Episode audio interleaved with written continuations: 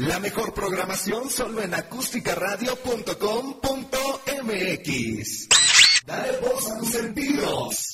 Muy buenas tardes. Iniciamos este programa en De Belleza, Salud en Armonía. Y está con nosotros el ginecobstetra Álvaro Peña y que nos va a hablar de un tema muy interesante que ya lo estuvimos posteando, que es ¿por qué no me embarazo? ¿Y cuántas personas estarán haciéndose esa pregunta, le estarán sufriendo, padeciendo y en la angustia y todo lo que conlleva cuando, cuando quieres embarazarte, que quieres ser mamá, que quieres ser papá a tu esposo y por X o Y no se puede. Pero primero vamos a saludar a Álvaro Peña, el doctor Álvaro Peña, ginecobstetra. Muy buenas tardes, doctor. ¿Qué tal? Muy buenas tardes, espero que estén bien. Gracias por invitarnos de nuevo a vos a al programa y realmente ahora platicar de un tema eh, que es muy amplio, definitivamente es muy amplio, porque puede llevar muchas dudas, muchos tabús, muchas mentiras, y al final de cabo acaba en un estrés psicológico todo esto. Eh, nos encanta el tema, creo que es un tema que tiene para sacarle mucha tela, y pues bueno, vamos a empezar con, un poco de qué es lo que está pasando, qué es lo que vemos nosotros. A mí me gustaría mucho que las personas que están del otro lado del micrófono nos compartieran algunas dudas, eh, qué se puede, qué han hecho, qué si tienen, porque no es lo mismo decir, pues llevo tres meses buscando un embarazo. Me llevo diez años, ya llevo tres años. ¿Y, qué he hecho? porque se recurre hasta vea que te soben con la persona de tal pueblito porque es requete buena o métete en lodo para que tus óvulos estén... Este, no, hombre, o sea, hay infinidad de mitos que siento que podremos posterior un programa de mitos de falso verdadero o que te dicen no ve con tal persona y ves que tiene su pared llena de ángeles y cada ángel que tiene es a una señora, a una mujer que quiso tener un bebé y nunca se había podido embarazar, se embarazó y le regaló ese ángel. Sí, claro. Entonces, es un tema que se presta mucho a que a que te asalten. Sí, la verdad. Suena fuerte, suena muy fuerte, pero se presta mucho porque yo le llamo a eso que es quitarte tu dinero. De hecho, sí, eh, es el mejor momento para poderle eh, quitar a una persona, robar de una forma muy muy eh, sutil. elegante eh, el dinero que alguien ha trabajado. ¿Y por qué hemos visto que pasa esto? Porque las personas llegan desesperadas. Después de estar llegando con dos, tres, cuatro médicos, dos, tres, cuatro, cinco, seis o más años intentando encontrar a alguien, hay personas que se atienden aquí en México, otras en el extranjero, y terminan tirando un dineral. No importa lo que tiraron, siempre y cuando el siguiente me dé una nueva esperanza, muchas veces. Vas y compras ilusiones. Se compran las ilusiones y tampoco se vale eso. Yo creo que vamos a empezar por eh, algunos conceptos muy básicos para saber cuáles son las definiciones de infertilidad, infertilidad secundaria, primaria, eh, qué es lo que se debe de hacer primero para poder eh, orientar a las personas. Me ha tocado ver personas que dicen, pues es que yo veo a mi pareja una vez al mes, estamos casados, llevamos 15 años y no me puedo embarazar. Vamos a empezar por eso, ¿no? Sí, porque igual esa, esa vez al mes que llega tu pareja, aunque te sean activos sexualmente, puede ser que no sea tu etapa de, de ovulación. Claro, y eso no es necesariamente un problema de infertilidad o esterilidad, que son los dos temas que un poco más adelante también los platicaremos con el doctor Aldo Meneses, que es biólogo de la reproducción, y, podemos debatir y reírnos un poquito más con, con estos temas que, que, que es, un asalto, ¿no? un asalto elegante muchas veces, o una falta de información tanto de nosotros los médicos como de, de los pacientes. ¿Y qué pasa? Que pues, si toca a una persona como este caso que, que, estás comentando, que solo ve a su esposo una vez al mes, resulta que fue con la de Los Ángeles o con la que soba y coincidió el que ella estaba ovulando y tuvieron relación sexual, ¿no? Como chiripazo. No, pues ya, y no, pues ya le llevas el ángel y, Sí, claro. y ya la, so- la que soba súper efectiva. Buenaza, etcétera. ¿no? Y, el- y los ocho médicos atrás, pues no son malos. Pero realmente hay que orientarnos realmente en lo que es el conocimiento científico y, y lo alternativo, que todo es válido, pero no, no van de la misma mano. Yo quiero empezar con un concepto que deberían de tener todas aquellas mujeres que empiezan a tener deseo de tener un, un, un- nuevo bebé, un nuevo integrante en la familia, y es eh, aquel término tan importante de infertilidad.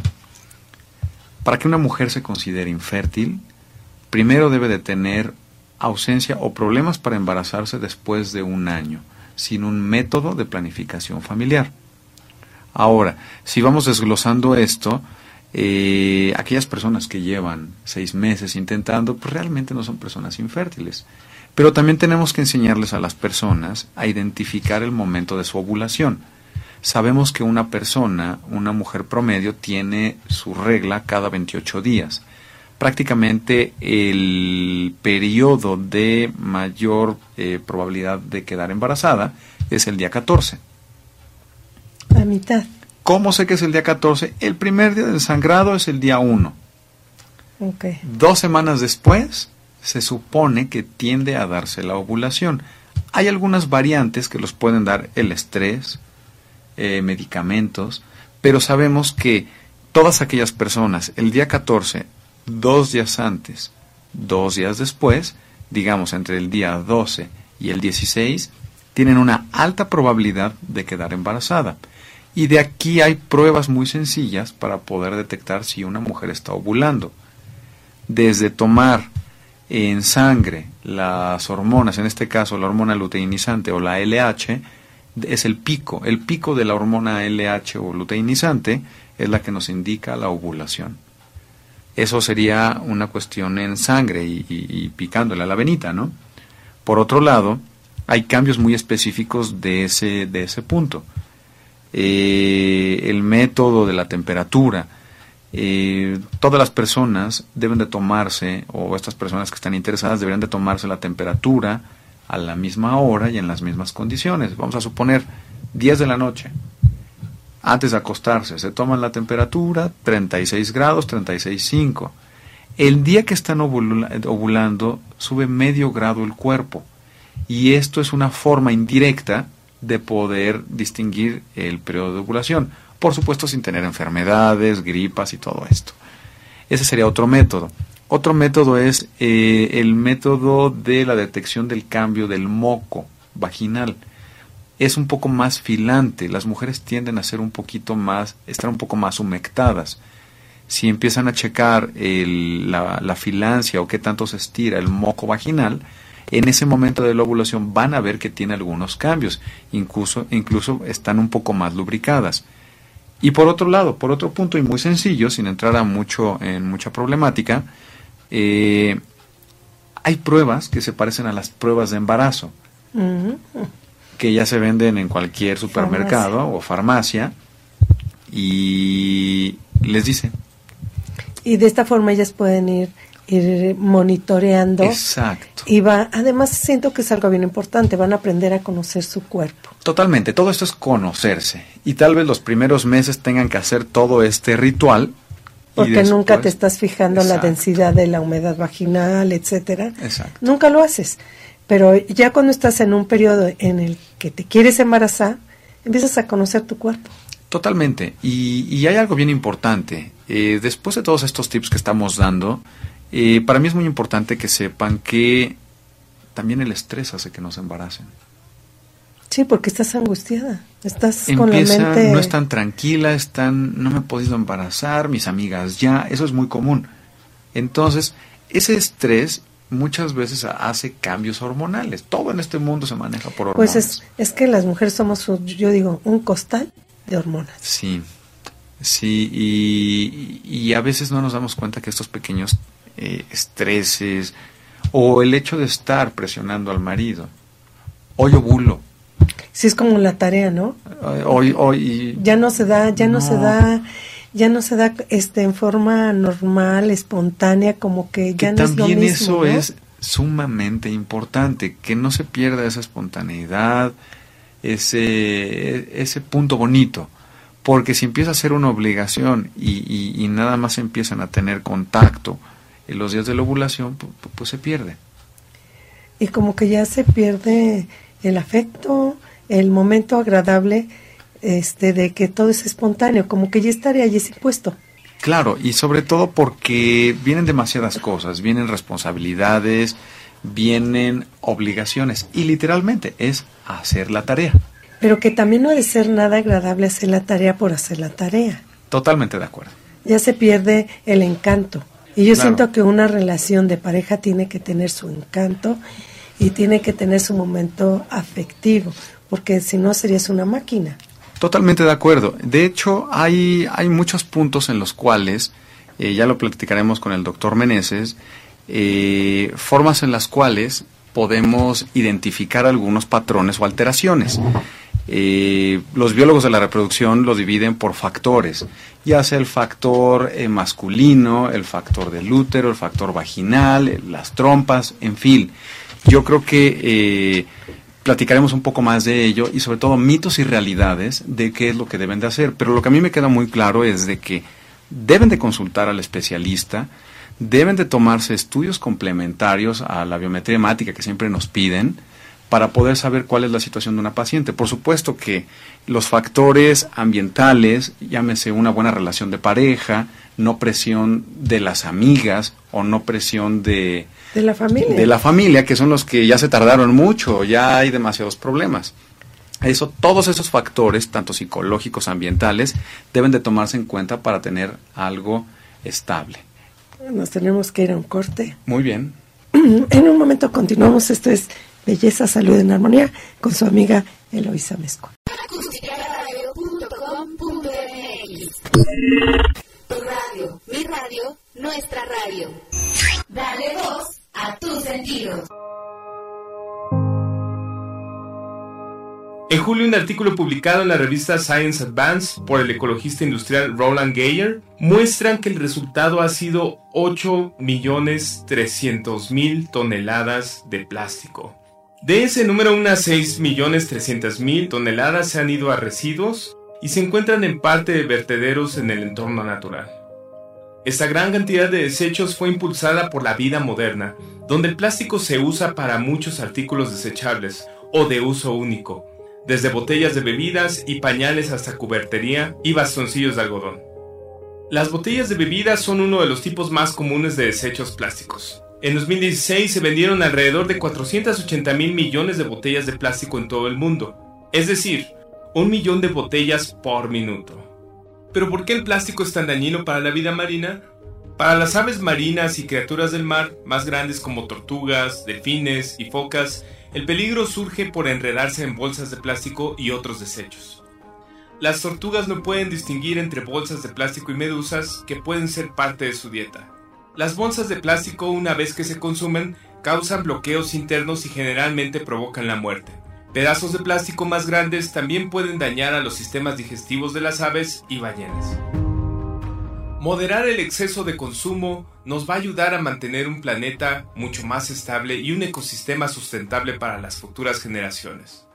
En Acústica Radio estamos preocupados por el legado que dejamos a las futuras generaciones. Acústica Radio, dale voz a tus sentidos.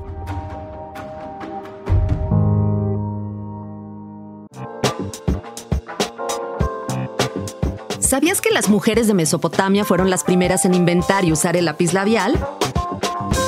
Lo preparaban triturando piedras preciosas que mezclaban con aceites para humectar y decorar sus labios y sus cuerpos.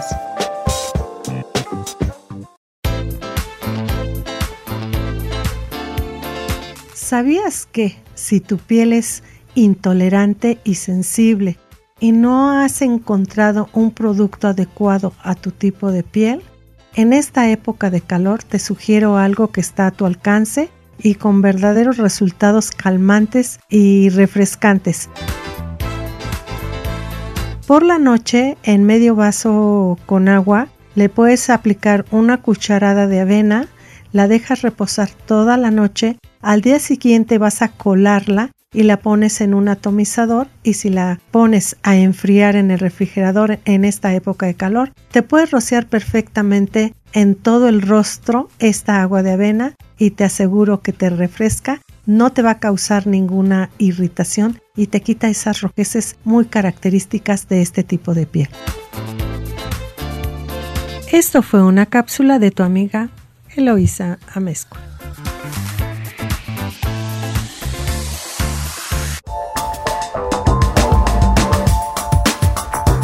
Hola amigos, soy Carmen Aob, los quiero invitar a que sigan las redes sociales de Acústica Radio. En Twitter, arroba acústica-radio. En Facebook, acústica radio. La radio que se ve. Continuamos con este su programa Belleza, Salud en Armonía con su amiga Eloísa Amezcua. Y bueno, el día de hoy ya también se unió esta plática de amigos el doctor Aldo, Aldo Meneses, que es eh, biólogo especialista en la reproducción. ¿Está, sí, así es. Muchas gracias. Biología de la reproducción, pero es el término técnico, pero lo dicen como especialistas en infertilidad. Se escucha mejor, ¿no? Pues sí, porque esto de más. este biólogo en la reproducción como que no se me hace muy frío. Sí, y aparte lo confunden muchas veces con que es el biólogo que ve, por ejemplo, animales o una cuestión en particular, no lo enfocan al humano. ¿Me sentí vaquita? No, no, no, nada. cuando decimos de, cuando utilizamos ese, ese término, esa terminología, como que se escucha raro. Creo que se escucha más eh, de la reproducción. Así es, es. Ah, perfecto. Y le agregamos humana, ¿no? humana, porque si no se escucha medio raro. Exacto, se escucha más raro. Pero siempre las pláticas estarás. Buenas tardes. Primero, buenas tardes, Aldo. Gracias. Eh, siempre las pláticas fuera del aire este, dan mucha pauta para cuando entramos y estamos ya al aire con nuestras amigos y amigas radioescuchas, eh, que los temas pues son muy interesantes. La verdad son muy interesantes y son temas, por ejemplo, este en el que a veces no te atreves a preguntar. Sí, la verdad es de que eh, hemos visto que conforme han pasado los años, los meses, cada vez la apertura es mucho más grande de un paciente. Eh, muchas veces, en este caso, pues llegan mujeres haciendo preguntas muy indirectas y voy muy enfocado a todas aquellas mujeres que viven con mujeres y que desean tener eh, un embarazo. La verdad es de que eso no es algo nuevo, no sé qué pienses, Aldo. Sí, no. Eh, la verdad es de que es algo que cada vez está dando un poco más común y no, no simplemente tienen que ser mujeres que tienen eh, eh, que viven con otra mujer. La verdad es de que también ha habido pacientes o que su esposo está enfermo o que ya falleció o que simplemente no quieren tener o que es estéril o que es estéril por alguna, alguna situación. Em, a mí me gustaría que tú nos dieras la definición de esterilidad y de infertilidad para que también las, eh, las personas que nos escuchan pudieran identificarse o colocarse para saber cuál es la, la pauta o que sepan ordenarse o clasificarse. Claro, mira, eh, muchas veces llega a confundir este término de si soy infértil, soy estéril, o inclusive un término que se llega a utilizar que se llama subfertilidad. Realmente, hoy en día, eh, lo que hemos visto de la cuestión reproductiva en la especie humana se ha visto, uno lo escucha más, ¿no? Uno escucha más y dice, bueno, ya tengo la fobia de quizá de poder saber si tengo la capacidad de poder ser mamá o ser papá. Nosotros como médicos eh, definimos infertilidad cuando eh, no alcanzamos o no, no logramos el, embarazarnos como pareja después de dos, 12 meses de haber intentado de, de forma consecutiva, tenido relaciones eh, de forma regular sin ningún método anticonceptivo.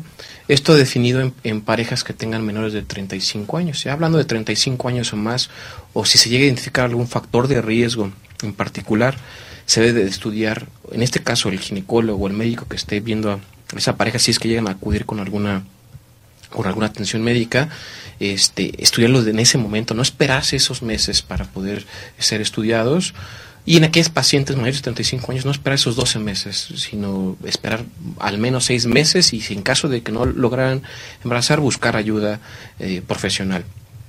hablando de la cuestión de, de esterilidad en, referencia a infertilidad, nosotros ah, eh, ese término prácticamente lo, lo, dejamos a un lado porque estéril para empezar suena como muy agresivo, ¿no? En el sentido de decir, bueno, pues soy estéril, ¿no? Realmente nosotros nos hablamos de, de o de, por definición, esterilidad es aquellas parejas que no tienen la capacidad de poder tener un hijo, ¿no? Hablando, por ejemplo, hay varones hablando, o varones o mujeres que tienen, por ejemplo, entre sus gónadas no hay una, una, falta o una ausencia de producción de espermatozoides por múltiples causas, pues e, es, esa, esa pareja, aunque dejen pasar dos, tres, diez, quince meses, dos años, pues realmente no tendrá la capacidad de poder lograr embarazarse. De igual manera una mujer, ¿no? Si una mujer entra en una, una, una menopausia quizá prematura, pues no tenga la formación de óvulos, no tendrá tampoco la oportunidad de poder lograr embarazarse. Entonces, hablando de esterilidades que no tengan prácticamente cero probabilidades de lograr embarazarse, infertilidades que las hay, pero el potencial reproductivo se encuentra disminuido. Ahora, normalmente eh, dentro de todo este proceso de, quienes ¿no? Eh, son susceptibles a esta situación de poder eh, tener ese potencial reproductivo disminuido, ¿no? porque muchas veces escuchamos, sabemos que por casuística en la población mexicana, es alrededor de un 10 a un 15% de las parejas que pueden tener algo o requieran de alguna ayuda para poder lograr embarazarse. Normalmente eh, nosotros tenemos la percepción como, como, como pareja, ¿no? De que si voy a intentar buscar embarazarme, eh, van a pasar, el primer mes lo voy a lograr, ¿no? Esa es una percepción que yo siempre les explico a los pacientes que nosotros como, como mamíferos, dentro de la familia de los mamíferos, la especie humana tiene una capacidad reproductiva muy deficiente comparativamente con otras especies mamíferas. Realmente nosotros tenemos una capacidad reproductiva alrededor de un 15-18% por mes. O sea, es decir, que si yo, yo juntara a 100 parejas que lograran querer embarazarse jóvenes, menores de 35 años, solo 18 lo van a lograr. Entonces, a veces eso crea una decepción, ¿no? Una percepción de decir, no, entonces yo también ya soy este, no lo logré el primer mes y pasa un segundo, pasa un tercero y genera una angustia en la pareja terrible, ¿no? Y esa es cuestión también de la educación y orientarlos y explicarles, ¿no? Este, a qué estamos jugando. Eh, realmente, por eso es que nosotros como, como biólogos de la reproducción estudiamos a las parejas después de un año, porque normalmente en los primeros 12 meses eh, lo van a lograr el 85% de las, de, las parejas. Entonces, solo el 15% restante. Si lo llevara a un segundo año la probabilidad de que se puedan lograr embarazar, ahí sí se reduce significativamente esa probabilidad, hablando que solo el 10% de, ese, de esas 15 parejas, o sea, una o dos, lo van a lograr de forma natural. Entonces, ahí sí estamos identificando que la, probabilidad o el potencial ¿no? de que se puedan lograr embarazar pues es, es disminuido. Y, estarás de acuerdo que tiene mucho que ver eh, la edad, la situación psicológica, la emocional. Eh, hay que orientar bien a los pacientes, porque no lo comentabas hace un minuto, no es lo mismo una paciente de 25 años a una de 45 años, que como hemos visto ahora, la tendencia de esta generación en México tiende a embarazarse un poquito eh, las parejas un poco más grandes. Nuestros padres se embarazaban a los diez y tantos, veintitantos. A los diecinueve, veintitrés ya tenías dos hijos. A los veinticinco ya eran quedadas, ¿no? exacto. Sí, entonces ya en la actualidad las chicas ya se casan de más edad que bueno, disfrutan este otras cosas que es una vida profesional, es este una vida eh, social, quieren viajar, quieren quieren superarse. Entonces, igual te casas, pero quieres convivir más con la pareja. Ah, es rara la pareja que se casa e inmediatamente quiere embarazarse. Así es. Creo que muchos estos, de estos aspectos son importantes destacar porque los aspectos socioculturales que estamos viendo más en las, en las zonas urbanizadas, no tanto en las rurales, que ya se empieza a ver ese fenómeno que ustedes platican, realmente ha, hecho que yo siempre les pido cuando digo a una paciente esta situación y me dicen, no, es que yo quiero viajar, quiero trabajar, quiero casarme, este, convivir con mi pareja, estas situaciones, pero digo, bueno, también la naturaleza no se detiene a esta situación, ¿no? Sí, no se, no se detiene a lo que yo quiero. A lo que yo quiero, exacto. Entonces, muchas veces tenemos que lidiar con esto y balancear, ¿no? Muchas veces, oye, bueno, quieres esto, pero está la otra contraparte que sabes que esto no se va a detener y tampoco hay la pastilla mágica para poder detener este deterioro ¿no? de, de- de las células. ¿no? Ok, dices, bueno, es que quiero viajar y vas creciendo profesionalmente, llegas a los 40 y es cuando te quieres embarazar a los 43. Exacto. Entonces no va, no va a ser lo mismo que si tienes 25, 28. Exacto. Es, es- es distinto. Y, y también otro tema que yo creo que, que, que queda mucha tela aquí. eh, yo les quiero compartir que eh, en estas semanas conocí a Vania Sáenz. Ella es parte de la comunidad LGBT. Eh, una persona que quiere tener un embarazo, que quiere hacer una, una vida distinta, pero a mí lo que me encantó de ella fue que me mostró una, una aplicación que se llama eh, Moves, la cual da un poco más de información centrada, qué debo de hacer, de muchos temas de la comunidad LGBT, pero son temas especializados, temas realmente eh, concretos. Y yo quiero que tú me des la opinión, Aldo, eh, tomando en cuenta que eh, a lo mejor pudieras tener algo de información de esto. ¿Qué opinas de aquellas personas que no tienen una pareja eh, hombre-mujer y que quieren tener un hijo? O que el marido o que el esposo que tienen o la persona con la que comparten la vida eh, no puede producir un espermatozoide. Pero ¿qué les parece si nos vamos a un corte Y lo y, continuamos. y regresando, este, el doctor Aldo nos da todo, todo lo que... Fabuloso. Perfecto. Y no lo interrumpimos. Claro que sí. Eh, Y, y es que aquí es, el tiempo se va como, Vuela. como, como agua y ni parece. Pero esto es Acústica Radio transmitiendo desde la colonia Nápoles. En nuestras redes sociales en Twitter es arroba acústica-radio y en Facebook Acústica Radio. Dale voz a tus sentidos y recuerda que este es el espacio en el que las bonitas sonreímos y las demás utilizan un escote. Continuamos. Hello, this is Dave Kirsner, and you're listening to AcousticARadio.com.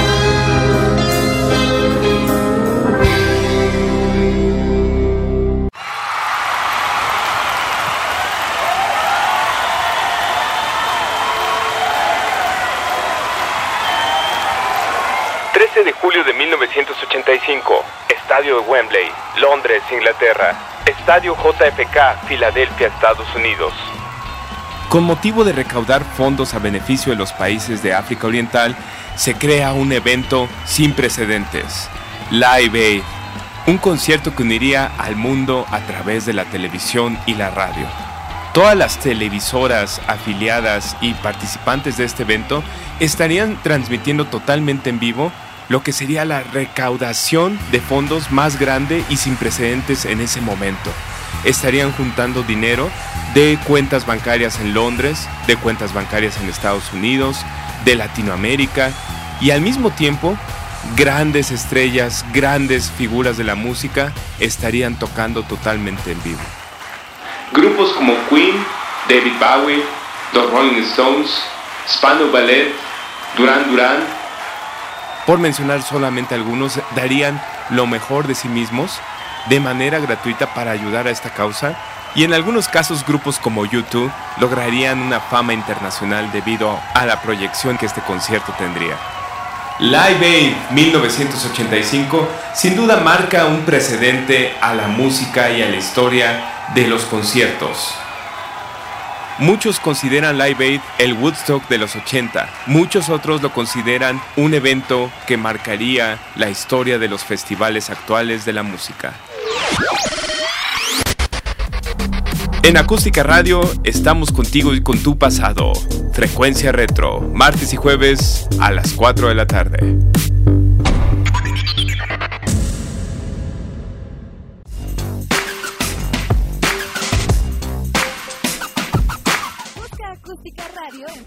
Facebook, donde podrás encontrar tips y recomendaciones para mejorar tu estilo de vida. Acústica Radio, dale voz a tus sentidos. Continuamos con este su programa Belleza, Salud en Armonía y el tema de hoy está muy interesante que es ¿por qué no me embarazo? Pero también se ha ido este pues sacando muchas cosas en cuanto a- en cuanto al tema y estamos con el doctor Álvaro Peña, nuestro ginecobstetra y está con nosotros Aldo Meneses, biólogo de la reproducción humana. Si lo dije bien. Sí, ahora sí. sí, sí Y sí, bueno, y, retomando un poco el tema, es ahí pendiente. ¿qué opinamos? ¿Qué opinas, Aldo, de aquellas personas que no tienen eh, la oportunidad de tener una pareja masculina por múltiples razones, pero que quieren embarazarse? ¿Cuál es el protocolo que haces y qué recomiendas para que estas personas puedan tener un embarazo eh, pues totalmente normal o natural o embarazarse? Claro, mira, eh, gracias, Lauro. El, normalmente lo primero que enfocamos cuando llega una, una mujer en particular que no tiene una pareja y quiere embarazarse, existe la posibilidad, hay múltiples opciones. Lo primero que nos enfocamos en- es ver, saber que ella ginecológicamente esté sana. O sea, primero la valoramos, hacemos una revisión general de todos los sentidos para poder ella saber si tiene sin ningún riesgo de poder tener un embarazo sano a término sin ninguna complicación. Ya después que valoramos esa situación, eh, le explicamos todo el proceso por el cual puede lograr embarazarse. Aquí básicamente tenemos dos técnicas para poder eh, eh, alcanzar este objetivo. Una de ellas es una inseminación artificial y la otra es por fertilización in vitro. Explico un poco las dos partes. Eh, realmente lo que hacemos es, eh, nosotros tenemos dentro del centro eh, que trabajamos, en Inmater tenemos un centro donde tenemos un catálogo tanto nacional como internacional. Ya, la mujer tiene la oportunidad de poder seleccionar hasta ese, hasta ese punto de saber qué es lo que quiere o qué busca de una pareja ideal, digámoslo así, ¿no? Si la quiere intelectual, si la quiere físicamente muy bien, etcétera. Claro, o sea, Como de película. Como de película. Realmente nosotros dentro del, del banco que tenemos de semen, esta cuestión eh, que se le, le ofertamos dentro del catálogo a, la a esa mujer que está buscando embarazarse, realmente lo que tratamos de, de- de- de identificar es que esas, es- ese- esas muestras eh, son completamente seguras en un principio. O sea, ¿A qué me refiero? Tenemos un protocolo nosotros muy estricto para poder identificar a esas parejas que o esos seleccionar esos donantes de semen. Porque qué pasa que me pones una fotografía de alguien muy guapo y resulta que es el chompiras de la esquina. Exacto, exacto, ¿No? exacto. Entonces realmente nosotros lo que hacemos es eh, eh, hacemos un reclutamiento donde valoramos psicológicamente a, a es- a ese varón, hacemos eh, medimos coeficiente intelectual, hacemos una historia clínica, eh, pedimos perfiles toxicológicos, cariotipos, o sea, muchas muchas pruebas que tenemos que estar haciendo para que pueda cumplir el filtro ese donante y por supuesto que cumpla los parámetros seminales pues tiene que ser casi un Superman, ¿no? Para que pueda, pueda poder ser, eh, tener la, la opción de ser donante. Nosotros lo que hacemos es llevamos esa muestra a cuarentena, es decir, nuestra cuarentena hablamos de un lapso de seis meses para poder estudiar ese varón con múltiples pruebas que nos está- eh, vamos viendo el paso del tiempo para poder saber si ese varón eh, tiene esa capacidad y cumplir esos criterios que nosotros tenemos para poder ser donante. Ya que tenemos esta situación, entonces nosotros hacemos un listado, un catálogo y se lo ofertamos a esa, a esa mujer. Y ya finalmente puede conocer todas las características que, eh, que desee esa persona, inclusive hasta fotografías. Que, que yo creo que aquí lo más importante es que sea una persona sana, que no sea una persona que, que esté ingiriendo sustancias tóxicas, etcétera, ¿no? Yo, yo creo que lo más importante es eso. Exacto. Entonces, eso se- nosotros se los garantizamos precisamente a esta mujer que se acerca con nosotros. Posteriormente, ¿cuál es el proceso de esta situación? ¿Qué, qué, qué diferencia tiene entre una, inse- una inseminación o una fertilización in vitro? Es prácticamente hablar, son dos diferencias. Una cuestión es em, lo invasivo que es, ¿no? Porque es mucho más invasivo una fertilización in vitro que una inseminación, pero también hablando de la efectividad del tratamiento. O sea, normalmente hablando de un proceso de inseminación, básicamente qué es lo que hacemos es preparar la muestra del, del, del donador y nosotros manipulamos la ovulación de la mujer de cierta manera con ciertos medicamentos y en un momento específico de su ciclo, a través de, un, de una guía, Implanta. ya implantamos ese, esas, eh, esos espermatozoides cerca del útero y del óvulo. Por otra parte, la fertilización in vitro lo que hacemos es sacamos los óvulos de la mujer con una, una estimulación mucho más agresiva y combinamos con la selección del, dona- del donador y ahí, no ahí lo que transferimos son embriones, ¿ok? ya bebés formados a través del útero. La, la efectividad de la técnica es mucho mayor de una fertilización in vitro, por supuesto, con inseminación. Por eso es que muchas mujeres optan por la cuestión de la fertilización, a pesar que es un poco más invasivo. Y por supuesto, un, un poco más costoso. Pero con la oportunidad de que inclusive si se llegan a embarazar de la misma camada de células, puedan tener quizá un hermano. ¿No? En ese supuesto caso, ¿no? Entonces, tienen como más margen de, de maniobra, ¿no? El, poderse someter a un tratamiento un poquito más este, sofisticado, digámoslo así. Eh, realmente hoy en día las tasas de, de- de éxito en este tipo de mujeres que buscan embarazarse sin pareja, esa mujer no tiene ningún, ningún problema de- de infertilidad. Al contrario, es una mujer que se- seguramente tendrá su, su potencial productivo acorde a su edad. Entonces realmente las técnicas de reproducción, ese tipo de, de mujeres, es mucho más alto, hablando que una mujer o una pareja que, que sufre de problemas de fertilidad. Y yo creo que ya es válido hoy día, ¿no? Realmente esas personas que dicen, también que es otro grupo que, que, que atendemos, y es, eh, yo no quiero tener pareja, Correcto. y yo me quiero embarazar. No de la manera habitual, pero yo no quiero tener pareja. Yo eh, no he conocido, no sé, o un, un hombre que sea lo que mi perfil cumple, y es válido. Es válido también aquellas otras personas que tienen una pareja y que saben que es estéril y que no quiere un bebé con esas características. Es correcto. Entonces, creo que eh, las técnicas que compartes ahorita pueden ayudar a todo este tipo de, de pacientes, pero yo, yo te preguntaría cuál, eh, en tu experiencia, cuál sería la, la problemática en una pareja heterosexual, la problemática más común que llegan a tener, o la duda que no está tan bien aclarada y dicen, bueno, esto se afina y listo, para que también las personas puedan identificarse y puedan acudir contigo con un poco más de, de, orientación ¿no? y confianza. Sí, claro, gracias. Mira, no- normalmente eh, las causas más comunes de esta situación es por eso que nosotros cuando hablamos y una mujer se, se acerca con nosotros a la consulta, nos dicen, oye, es que estoy buscando embarazarme, no, no lo he logrado, ya ha pasado este tiempo, siempre le decimos, ¿y tu pareja dónde está? ¿no? Porque no solo por la cuestión, digo, que es esto es de dos, ¿no? Cuando buscamos embarazo es de dos. Eh, Sí. Entonces, y no solo eso, porque en el contexto médico de hablar de indicaciones de causas posibles de, de problemas de infertilidad, sabemos que el 50% de las causas son femeninas, pero el otro 50% son masculinas. Y que normalmente, casi siempre, se piensa que es la mujer. Es cier- exacto, o sea, estamos en, un- en, una, en una situación sociocultural, el machismo, ¿no? De, no, es- la mujer es la que no sirve. Lo pongo entre comillas que se me hace una cosa muy Que grotesca decirlo. No puede, no sirve, no sirve como mujer, no puede tener hijos. O sea, como si fuesen como incubadoras, se me imagina esta situación que se me hace algo muy este grotesco, pero Muy sí- fuerte. muy fuerte, pero sí lo llega a, a pensar el, el hombre, ¿no? Entonces, concientizar a la pareja que O de esta me situación. divorcio y la dejo porque no me puede dar hijos. Exacto. Y resulta, Claro. yo tengo, puedo poner un ejemplo muy en corto hablando de esta situación. Es por eso que siempre yo motivo a, a las parejas que siempre vengan los dos.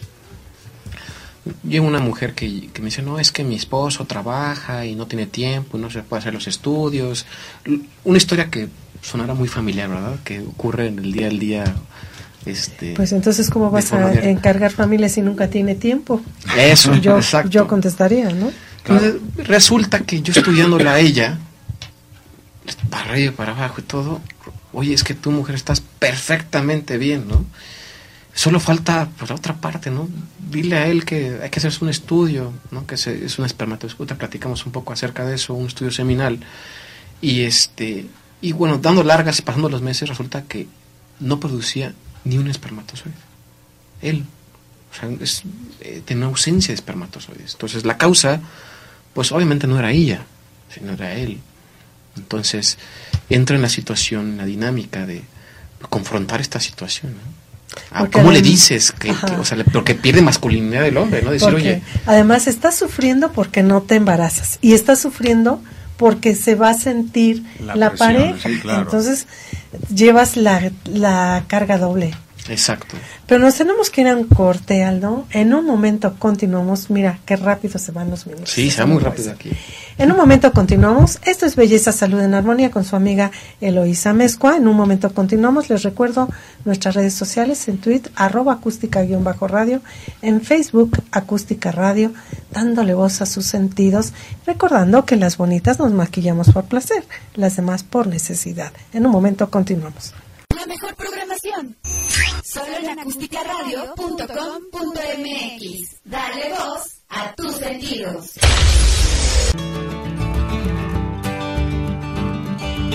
En el problema de la celulitis, ¿qué tratamiento es conveniente? En la actualidad, la tecnología a las profesionales nos brinda una gran variedad de elementos para poder dar un excelente resultado a las personas que acuden con este problema a nuestra clínica. La presoterapia es un tratamiento a base de presión y nos ayuda a dar un drenaje linfático, a quitar la retención de líquido, ayudar a que la microcirculación sea más eficiente, ya que si hablamos que hay un tejido inflamado y retención de líquido, la mayoría de las ocasiones cuando ya está en una fase 4, la circulación es deficiente y la nutrición a nivel celular no es la ideal. También podemos tomar eh, los beneficios que nos brinda una radiofrecuencia. Yo les sugiero que si me aplican una radiofrecuencia en problemas de celulitis sea con infrarrojo, para que de esta forma la técnica que se aplique sea de drenaje para vaciar y ayudar a quitar esa retención de líquido, pero a la vez con el infrarrojo vamos ayudando a desinflamar esa piel que causa dolor y los beneficios son verdaderamente excelentes.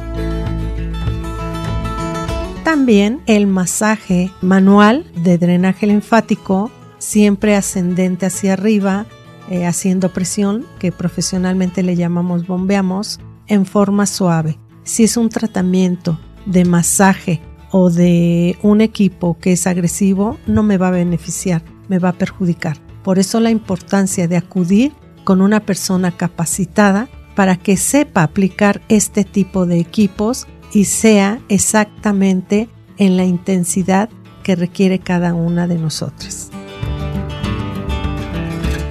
Esto es un consejo de tu amiga Eloísa Amezcua, aquí en Acústica Radio. Dale voz a tus sentidos.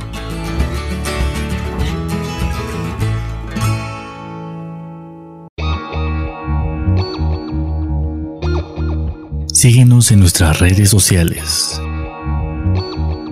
En Twitter como arroba acústica-radio.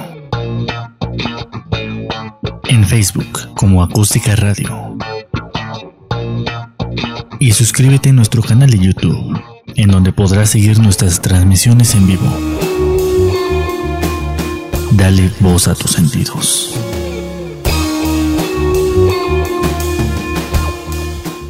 Continuamos con este su programa, Belleza, Salud en Armonía, con su amiga Eloísa Amezco. Estamos con el doctor Álvaro Peña, nuestro ginecobstetra, y estamos con el doctor Aldo Meneses, también especialista en la reproducción humana. Y bueno, quedó por ahí el tema al aire que nos tuvimos que, que ir a un corte musical. De hecho, pues, pues sí hablamos un poquito de esto, que cada vez sale más, más tela de dónde cortar y, y- yo retomaría esta, una de estas preguntas que, que le hicimos a- al doctor Meneses, es eh, qué pasa con aquellas personas que están duro y dale buscándole y se encuentran que el problemático no es la mujer, sino el hombre. Así es. Sí, lo que les comentaba es que eh, el 50% de las causas son femeninas y 50 masculinos, ¿no? Y les, y les, eh, en el corte previo les comentaba del ejercicio de esa, esta pareja, ¿no? Que, que estaban eh, tratando de de encontrar, y pues bueno, hubo un conflicto realmente de, de, pareja, ¿no? Porque a veces, ay, no, tu doctor está mal. Sí, sí, sí. No puede ser. Es la negativa, ¿no? De esta situación. Y realmente, muchas veces, hablando de, de, problemas masculinos, pues confirmamos las pruebas seminales dos veces, ¿no? Para que no haya duda de que realmente dice no es que yo me desvelé no o no comí bien o no desayuné y por eso es que o no me inspiré por eso es que no este no salió nada no y que también ahí hay mitos de que si usan truza no van a producir la misma cantidad de espermatozoides que si usan calzoncillos que es mejor que eso también posterior en en, otro programa se puede decir falso verdadero. Podemos platicar eso. Algunas cosas tienen un sustento y algunas otras no. Y yo creo que estaría padrísimo postearlo. Mitos y realidades. Sí. De los problemas para embarazarse. Hay que lanzarlo de una vez. Sí. estaría bueno. Bueno, entonces contemplando todas estas situaciones, realmente el 50 platicamos femeninos, 50 masculinos y 25% de las cosas son mixtas, es decir, que está involucrado tanto el hombre como la mujer. Es por eso que nosotros cuando llega una pareja a buscar ayuda de estas situaciones, estudiamos los dos a la par para poder encontrar la causa, precisamente por esa casuística que estamos hablando. Normalmente hablando de las cuestiones femeninas, la causa más común es falta de ovulación.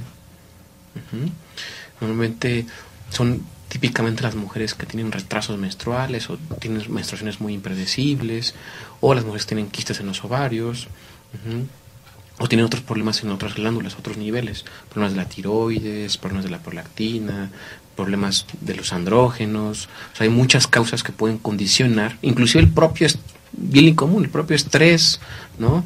Eh, yo me tengo que embarazar, me tengo que embarazar, me tengo que embarazar y no les baja, ¿no?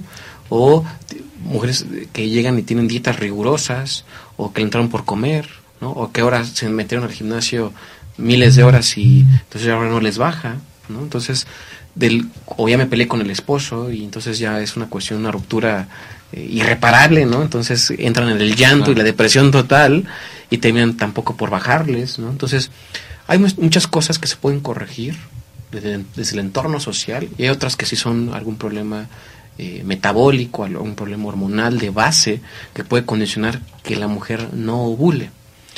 ¿Cómo la mujer se puede dar cuenta? Pues obviamente una mujer que no tiene menstruaciones de forma o periodos de forma regular, predecible, esa mujer puede estar ante una situación de una falta o un problema de ovulación. Entonces tendría que acudir al, médico, al, al gineco, al biólogo de la reproducción, para poder este, corregir o identificar ese problema.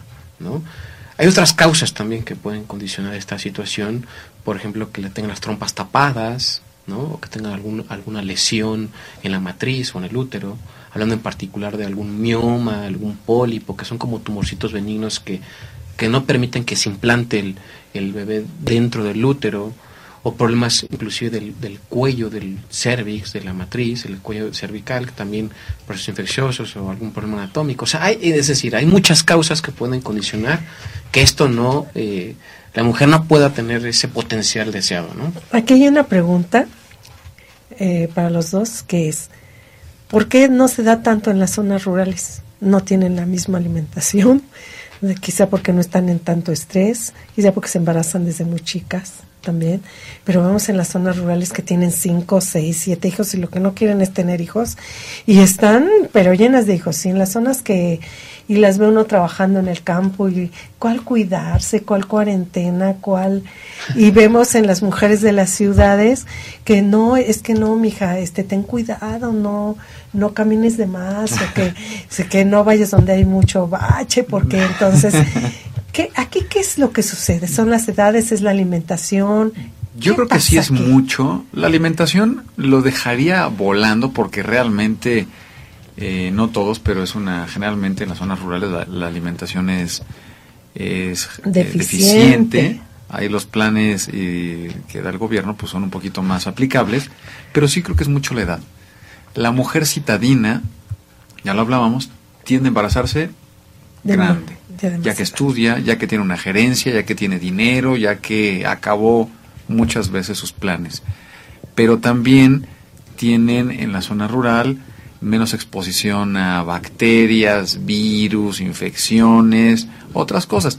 No significa que una persona del área rural no pueda tener múltiples parejas, pero está menos expuesta a tenerlo. No sé qué opinas tú, Aldo. Sí, claro. Mucho, ah, ahorita que estamos enfocando en decir la edad, la edad, la edad, muchos se preguntarán, ¿por qué la edad, no? O sea, ¿qué es lo que pasa con la edad, no? Y lo que pasa es que la cantidad y la calidad del óvulo se deteriora. Es por eso que la mujer tiene esa, esa reducción en el potencial. Y otra cuestión de postergar el tiempo es que los problemas ginecológicos como la aparición de quistes, miomas, endometriosis, estas situaciones ginecológicas aparecen más a medida que avanza la edad. Es por eso que tú decías, bueno, ¿por qué las de rurales? Porque pues, se embarazan más chicas, tienen menos tienen un óvulo de mejor calidad y tienen seguramente su útero está sano, no tiene ningún problema, no está expuesto a algún problema de, promi- de la, esta cuestión de, de múltiples parejas, porque en el pueblo es de, ya te casaste con, con él, porque lo Juanito. con Juanito y ya, Ya te, ya, ¿no? O sea, Juanito.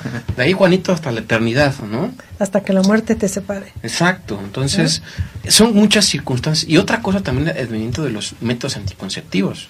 Por ejemplo, en las zonas urbanizadas, pues eh, aquí en la esquina lo encuentras, ¿no? Y ahí se escucha más la información de esta situación. Entonces en la zona rural y pues con no. muchos que podrán saber alguno y, y tendrán que caminar 20 kilómetros para encontrar este método. ¿no? ¿Influye el que se esté tomando anticonceptivos desde una edad muy corta y posterior, te cuesta más trabajo embarazarte? Que esa es otra de las preguntas muy comunes de las mujeres. No, no, cuídate, no tomes tan chica anticonceptivos porque después cuando te quieras embarazar no vas a poder. Es ahí la importancia de acudir con el profesional para saber cuál es el anticonceptivo, cuál es el método y que no me esté automedicando. Claro, y de ahí también la, la ética y el profesionalismo de, en este caso, del ginecólogo, de saber hasta qué punto, eh, bueno, en el círculo, eh, a veces mm, eh, lo llamamos ginecólogo general, porque muchas personas piensan que un ginecólogo va a dominar todas las áreas. Yo todas las pacientes que veo que tienen un problema de reproducción se las envío a, a Aldo Meneses.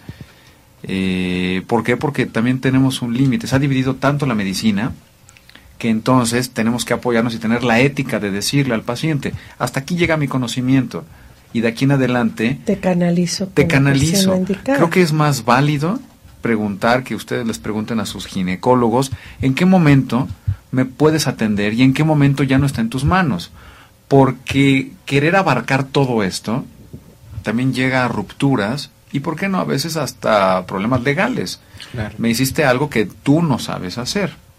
Entonces, eh, hay, que, hay que platicar con los, sus ginecólogos en qué momento eh, eh, tienen el límite o el conocimiento para decir, hasta aquí yo trato.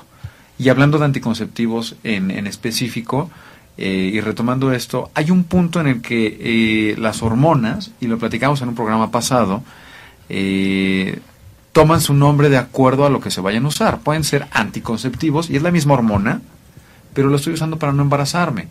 Pueden ser hormonas, o, o así se los explico yo, simplemente para regular una cuestión de patrón menstrual o un, un problema para regular el embarazo, dependiendo de la situación y la problemática que tengan.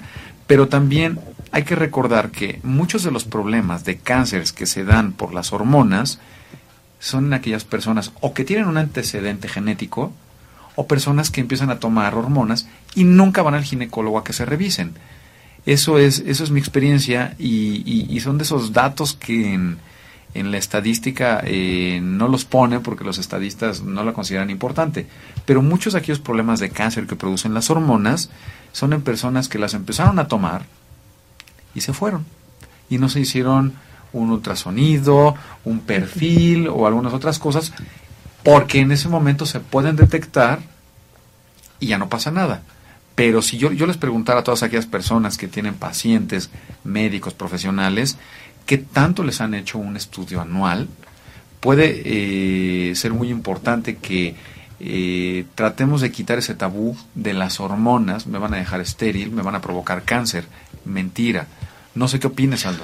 Mira, yo creo que de- en relación a esta cuestión del, de anticonceptivos e infertilidad, ¿no? Dice, oye, es que la, la muchas veces dicen, es que por las pastillas que las tomé tantos años, por eso no me puedo embarazar, ¿no? Sí, eso es es como una, común. una cosa que está bien arraigada y le dice la abuelita, le dice la mamá y, y la prima y la... Por eso no te embarazas. Por eso no te embarazas, ¿no?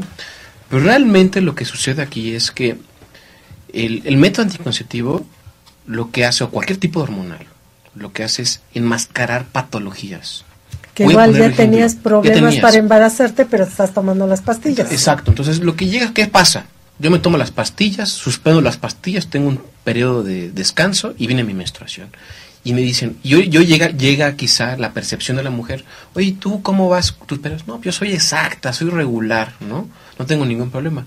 Pues Por las las pastillas. Claro. Pero ¿qué sucede? Que esta Juanita tenía, este, antes de eso, tenía periodos irregulares, toma las pastillas, es- está regular, suspende las pastillas, se quiere embarazar y resulta que no puede y tiene problemas menstruales. Entonces, mucho de lo, que llega a suceder es que se enmascaran los, los, los problemas de falta de ovulación, X, Y circunstancias, y que nos damos cuenta en ese momento y echamos la culpa a las pastillas. Entonces, es algo importante saber que las pastillas, cualquier método anticonceptivo, hablando, hablando desde el enfoque hormonal, llámese pastillas, llámese una inyección, llámese un parche, llámese un anillo vaginal, llámese un implante, no disminuye el potencial reproductivo de la mujer ni a corto plazo, ni a mediano plazo, ni a largo plazo. Entonces es algo importante que debe tener eh, en cuenta y lo, como dice el doctor Peña, sí es importante que esa mujer debe tener, al contrario, un control ginecológico mucho más estrecho. Es importante también que no se automedique, que no es la que, es que la prima le escuchó y dijo, es que estas pastillas son buenísimas para cuidarme, mira, yo me siento muy bien y, y no, me salieron, limpia, no me salieron no me salieron manchas en la piel No y no me pongo de malas y etcétera, eso, etcétera, eso. Entonces, esos son temas que, que son importantes, ¿no? Nos- nuevamente nos tenemos que ir a, a Qué corte, barbaridad. ¿eh? Pero antes de irnos a este último corte, eh, ¿qué tal si me dan sus números telefónicos y en dónde pueden contactarlos nuestros amigos, amigas radioescuchas? Bueno, ah, eh, tanto el doctor Peña como el doctor, como su servidor, estamos en el Centro Médico ABC Santa Fe, eh, en la torre de ginecología, en tercer piso, en el consultorio 338. Tenemos dos teléfonos para contacto, que es el 58 11 04 17 y 16 64 70 18.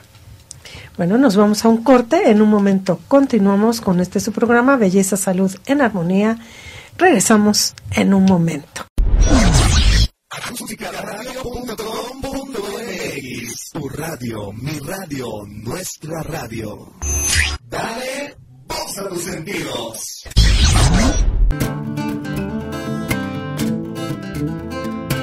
¿Sabías que la Ciudad de México es una de las ciudades con más museos en el mundo? Tiene un total de 170 museos y 43 galerías. Tiene más museos que París.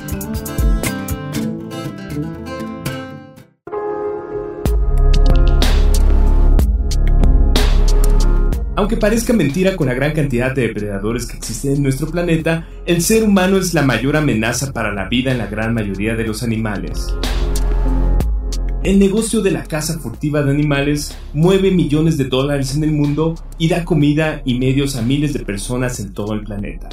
Pero también es la amenaza más grave de la vida de millones de especies y el equilibrio de los ecosistemas. El negocio del tráfico ilegal de animales y la caza furtiva goza de una gran impunidad, donde tanto particulares como empresas farmacéuticas para investigación, zoológicos, circos con animales e incluso particulares participan en un negocio que mueve millones de dólares. Si queremos dejar un planeta para nuestras generaciones posteriores, debemos de comenzar con el respeto hacia los animales y al ecosistema que nos rodea. Piensa en ecología, piensa en ti. Acústica Radio, dale voz a tus sentidos.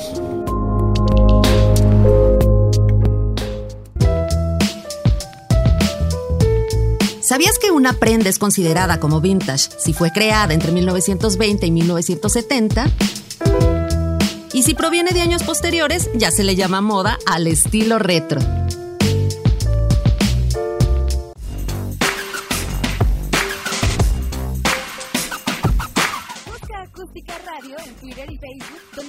Encontrar tips y recomendaciones para mejorar tu estilo de vida. Acústica Radio, dale voz. Continuamos con este su programa, Belleza, Salud en Armonía, con su amiga Eloisa Mezco. Estamos con el doctor Álvaro Peña y estamos con Aldo Meneses. Y el tema está muy interesante y nos tuvimos que cortar. Pero bueno, continuamos, doctor. Sí, entonces básicamente hablando un poquito ya del, del- del enfoque del estudio de este tipo de parejas, realmente lo que tratamos de buscar muchas veces eh, cuando viene una pareja dicen no seguramente lograr embarazo se requieren estudios sofisticados y súper complicados para poderlo hacer y realmente es muy sencillo el encontrar las causas hay estudios no invasivos, muy sencillos que se pueden lograr, que son de accesibilidad, no costosos, para poder identificar cuál es el problema de por qué una pareja no se está embarazando. Y realmente en, en lapsos muy cortos de tiempo, realmente nos basta con un mes.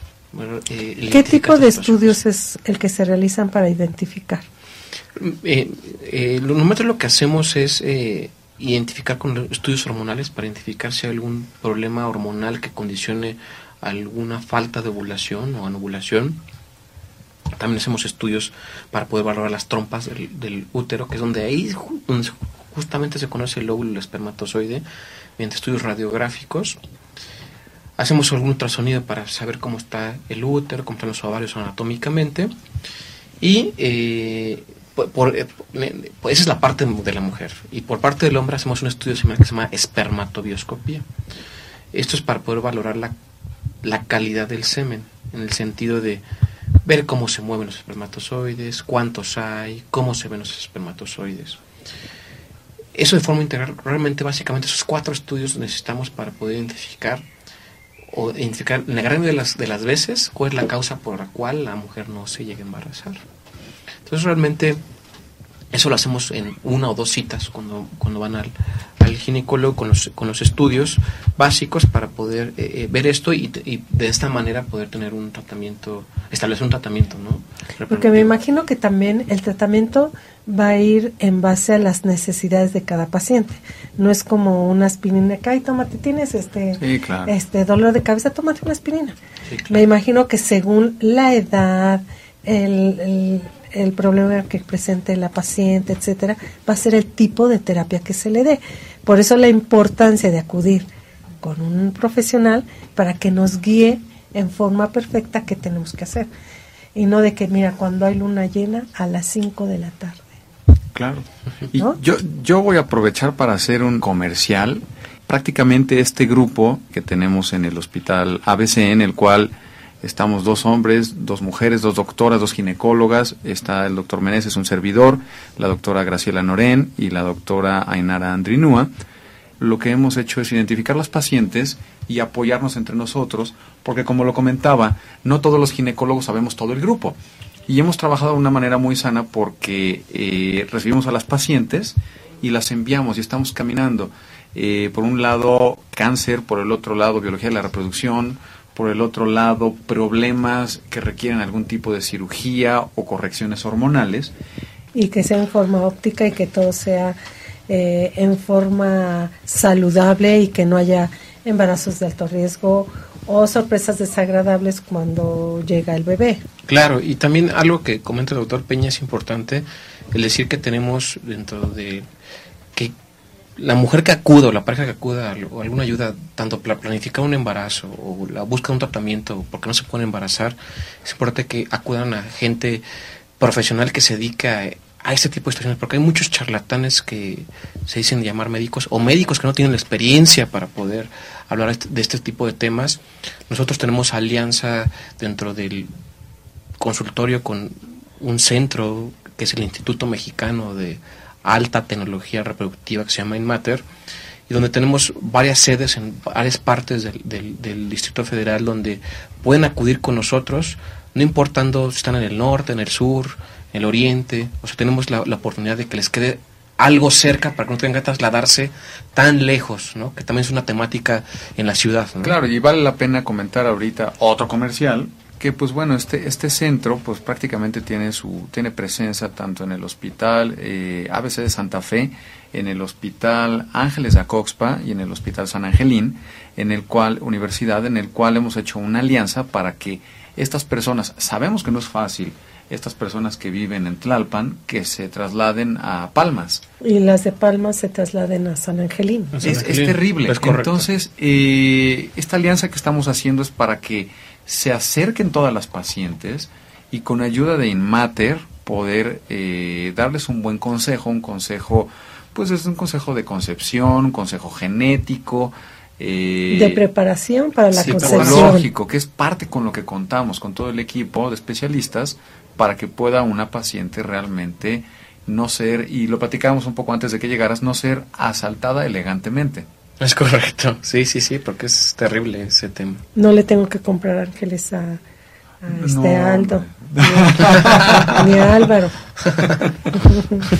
Así es. Pero bueno, Aldo, ¿dónde te podemos encontrar tus redes sociales? Sí, mira, este, Facebook, eh, diagonal o slash DR, Aldo Meneses, o A Meneses en Twitter. Y eh, pueden entrar a la página de, de Inmater, que es www.inmater.com. Ahí también nos pueden llegar a encontrar, eh, encontrar de las cuestiones de las sedes, o al teléfono 55 40 22 18. ¿El doctor Álvaro? Eh, igual estamos, tenemos presencia en el Hospital San Angelino Universidad, en el teléfono 5601 2459 y repito los teléfonos del centro que tenemos en el Hospital ABC de Santa Fe, que es el 5811 0417 y nos pueden encontrar en Twitter en arroba drpgim y en la página saluddelamujer.com.mx. Pues muchísimas gracias por haber estado con nosotros. Dale voz a tus sentidos. Tu radio, mi radio, nuestra radio. Dale voz a tus sentidos.